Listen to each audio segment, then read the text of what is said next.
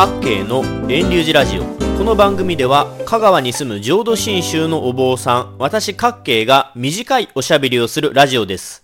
12月21日の今回はおすす払いについてちょっと雑談します。ご存知でない方も多いでしょうが12月20日20日は西本願寺と東本願寺で毎年恒例のすす払いがあります。もちろん西東の両本願寺でなくても、この12月には全国各地の寺社仏閣などですす払いの行事があります。すす払いというのは簡単に言えば年末の大掃除です。一般的な会社は12月28日頃に仕事納めになると思いますので、おそらく多くの人にとって年末の大掃除といえば12月29日から大晦日にかけてするんでしょうが、昔からあるすす払いはちょっと違うんですね。すす払いというのは、建物の内、外の掃除をして、今年1年の役を払って、新しい年を迎えようとする行事です。こうしてすす払いをした後で、しめ縄や門松といった新しい年を迎える準備をするといったどっちかというと仏教よりも神道的なイベントです。昔はまずは神社やお寺に行ってすす払いをします。その後に勤め先のところをすす払いします。そして方向に勤め人は里帰りして家のすす払いをします。そんな風に1日ではすす払いは終わらないので12月の13日からそうですね、12月の残り1週に入る24日頃くらいまでに終えていたいですね。これがおすす払いの行事の簡単な説明です。さて、私は前々から疑問に感じているんですが、そもそもですが、どうしてすす払いなんでしょうか？すすではなくて、誇りではないでしょうか？いや、赤を払った方がいいのではないでしょうかいや、むしろ、海こそ払わなければならないのではないでしょうか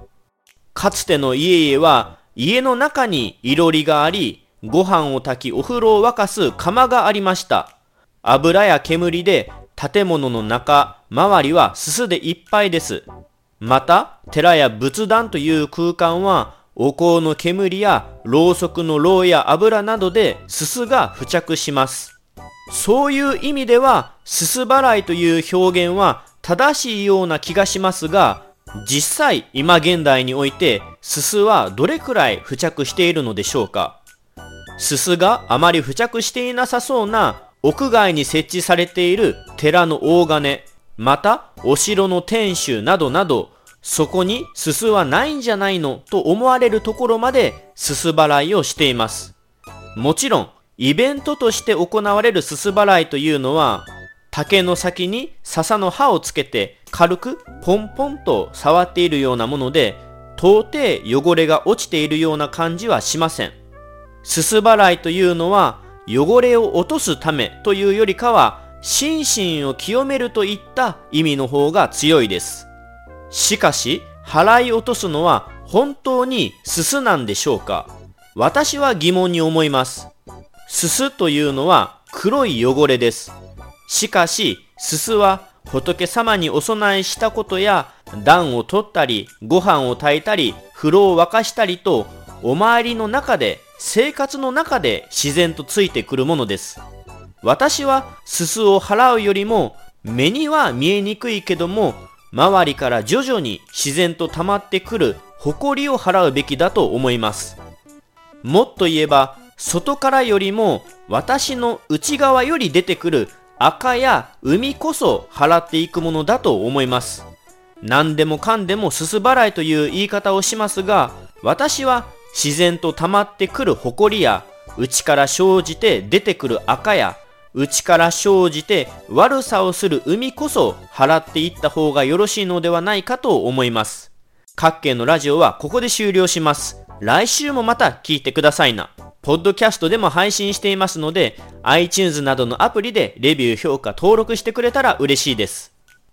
さて、偉そうにすす払いの雑談をしましたが、じゃあ私はおすすを払えているのかといえば、そんなことはありません。寺で生まれておきながら反省するべきことですが、私はお磨きというのも満足にできていません。寺のすす払いとお磨きはある意味セットで行われるものです。すす払いとはどっちかというと心身を清めるといった儀礼的なところでお磨きというのは仏壇や仏具を磨いたり拭いたりするといった本格的な掃除のことです。皆様もお磨きはされていますか？長くお磨きをされていないと、もう掃除の仕方を忘れているかもしれませんね。最後のお話の締めくくりに、仏壇仏具の掃除のポイントを紹介します。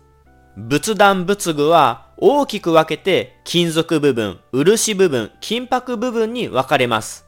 何でもかんでも濡れた雑巾や化学雑巾で拭こうとするのはよくある大失敗です。仏壇仏具は濡れた雑巾や化学雑巾は使いません。金属類、例えば花瓶や輪頭の仏具は手の油や水気がつくと汚れ、錆の原因になります。ですので、手袋をして仏壇屋さんで売られている専用の仏具磨きや真鍮磨きで磨きます。そして最後に乾いた布巾で軽く拭き取ります。漆部分は特に何もつけずに柔らかい布巾で拭き取るだけです。金箔や彫り物といった繊細な部分は毛羽たきのような道具で本当に軽く撫でるように、それこそすす払いの行事のように軽くポンポンと叩くだけです。ポイントだけを聞くと大したことはないですが、久しぶりに掃除をするとうっかり濡れた雑巾を使ったりして、もう無残な状況になってしまいがちです。ちなみに香川県では仏壇の掃除、クリーニングのことをおすす抜きという表現をします。おすす払いとおすす抜き。とっても表現似ていますね。